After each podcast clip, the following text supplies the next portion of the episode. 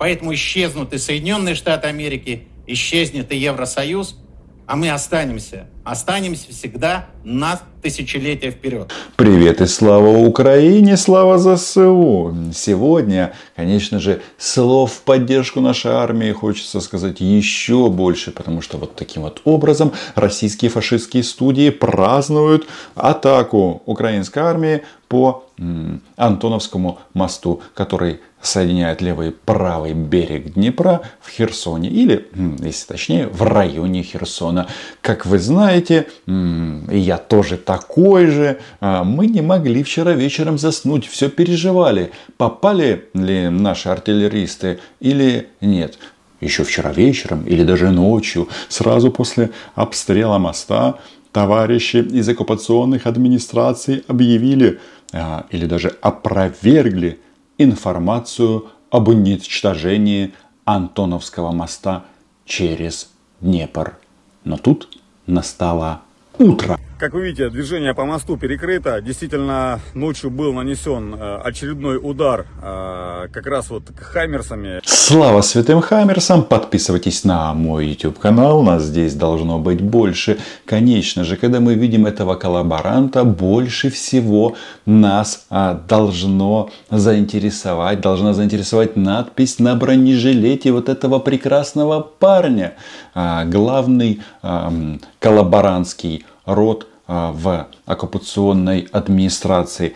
Не знаю, кто это был, партизаны или это консолидированная позиция Херсонской области, скорее всего именно это, но у него перед интервью на бронежилете появилась надпись «Ты хуй». Это цитата. Нужно было предупредить, чтобы вы забрали детей от экранов. Эта загадочная надпись эм, наталкивает на размышления нас. Кто именно, по мнению наших партизанов, является вот этим вот эм, предметом, частью тела, как угодно, из трех букв. Фраза «ты хуй», она в принципе применима к любому российскому оккупанту. Ну и коллаборантам тоже. Я думаю, что по большому-то счету вполне возможно, что этот тезис, нет, это аксиома, которая запечатлена, зафиксирована на бронежилете Стремоусова, касается и Владимира Путина. Наши фанаты футбольные что-то знали, когда миру представили этот а, общепризнанный хит. Путин, ла-ла, ла-ла, ла-ла. Так, значит, э, движение по мосту перекрыто, эм, и это значит, что цель достигнута. Задача украинской армии не, не уничтожить э, украинскую инфраструктуру. Задача украинской армии э, блокировать поставки оружия, боеприпасов ну и непосредственно российских оккупантов на оккупированные территории. Задача эта выполнена. Слава ЗСУ! Круто!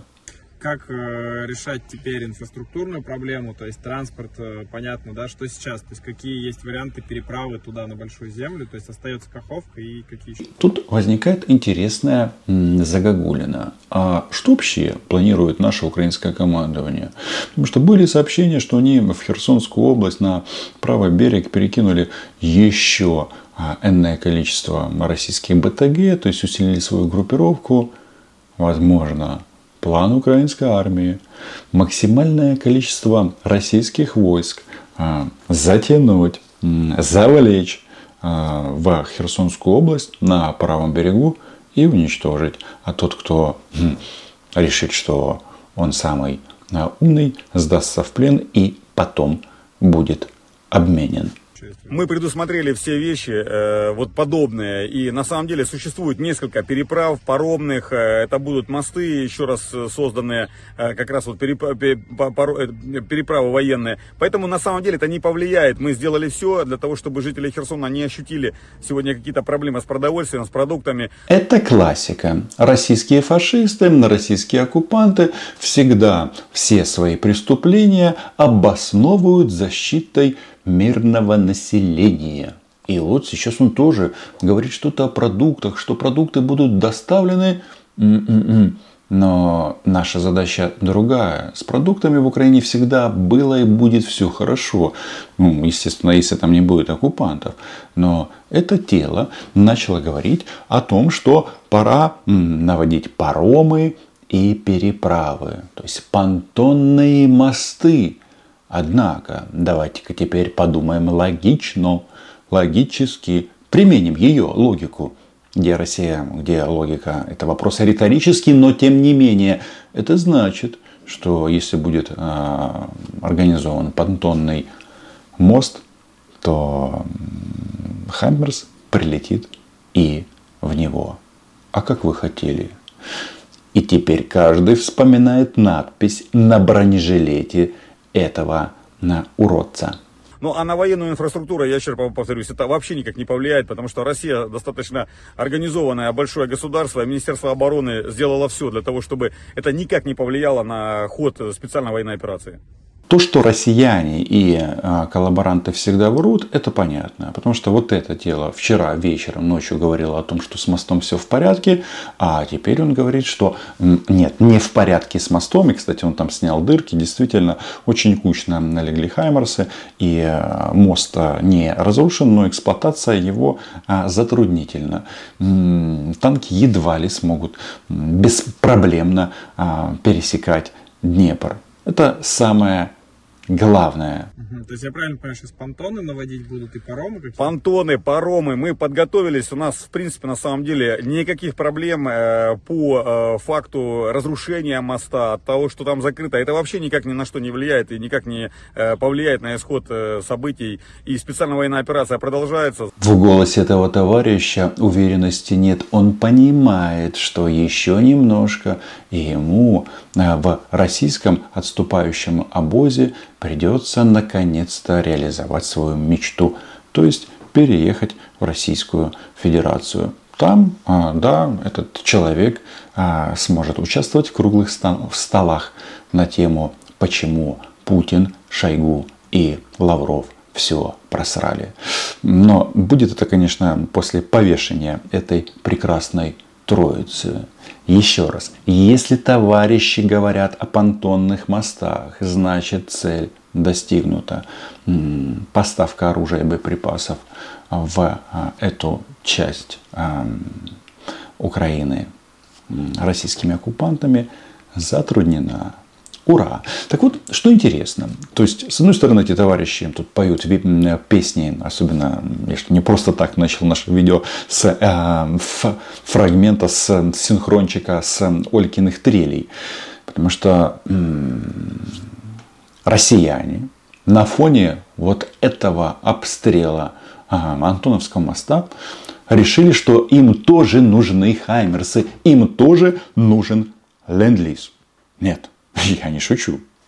Вот здесь вот на брифингах в Белом доме, в Вашингтоне, в Пентагоне они говорят, когда Россия остановится, какие у нас цели, задачи в ходе специальной военной операции. Россия нигде не кончается. Вся Украина будет Россией. Это неизбежно. Также крах как и крах мировой системы империализма. У этого тоже срывается голос, а истерит. Вы понимаете, какое говно они вливают российским гражданам. Причем люди, которые никогда не выезжают из Москвы. да, это такие цепные псы, истинные а, российские фашисты, которые думают, да нет, пусть а, умирает а, кто-то другой. А они будут рассказывать, как Россия всех побеждает. Но если Россия всех побеждает, то откуда тогда вот такая постановка вопроса? В первой части была дискуссия по поводу беспилотников. Разные называются варианты. Иранские, даже вот турецкие. Российских не называют. У Пока нас- только турки об этом пишут. нас Да, начали появляться СМИ о том, что Турции предложено а, организовать м, производство байрактаров на территории Российской Федерации. Не знаю, какое решение примет Эрдоган. Э, Честно говоря, сомневаюсь. Ну, во-первых, таким образом а, весь имидж компании Байрактар будет э, разрушен. Ну и м, самое главное, в России так много гадостей наговорили и про Турцию, и, собственно, про Байрактары, украинские Байрактары. Тут э, есть такой военно-политический аспект, но я только э, из-за этого бы на месте э, турка- турков сказал, что ребята, э, на Байрактар вы сможете посмотреть только в бинокль, и то последний раз. А что касается иранских беспилотников, вы помните, что Соединенные Штаты предупреждали нас о том, что а, Россия ведет переговоры с Ираном о покупке этих боевых машин. Но вчера было сообщение Пентагона, где сказали, что нет, Иран от этого отказался. Если Иран отказался, то вряд ли Турция согласится. Но неугомонным мало. Они ищут источник. Источник ленд-лиза. У нас есть наша братская республика Беларусь.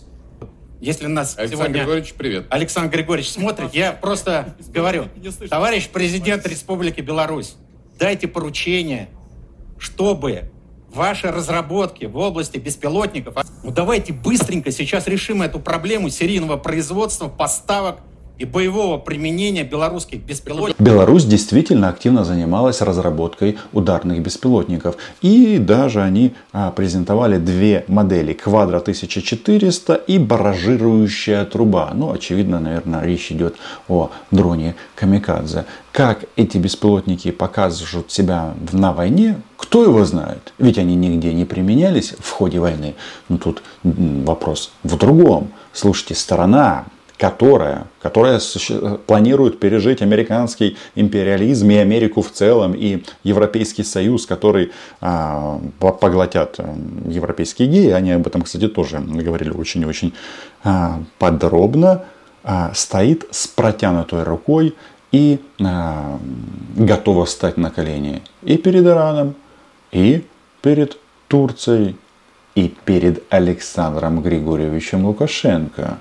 Поставляйте нам оружие. Что-то мне кажется, что в концепции Россия а, всех победила и Путин всех переиграл, наметились некоторые брежи, дырки, как в Антоновском мосту. Вот россияне, давайте-ка зададимся вопросом. А если а, вы, какая там армия в мире? Вторая? то почему вы просите что-то у Беларуси? Белорусская армия, мне кажется, в четвертом десятке. А если вы просите э, о помощи вот такую армию, то кто тогда вы? Не говоря уже, вот, э, эти- не говоря уже об этих переговорах с Ираном, ну и, очевидно, с Турцией. Эрдоган, кстати, собирался в Сочи на переговоры с Путиным, и этот вопрос, очевидно, будет обсуждаться. М, Не знаю, как будет мой прогноз, что м, им скажут, пошли вон. Но это еще не все. Российские падлы хотят получить ленд-лиз. И хаймерсы.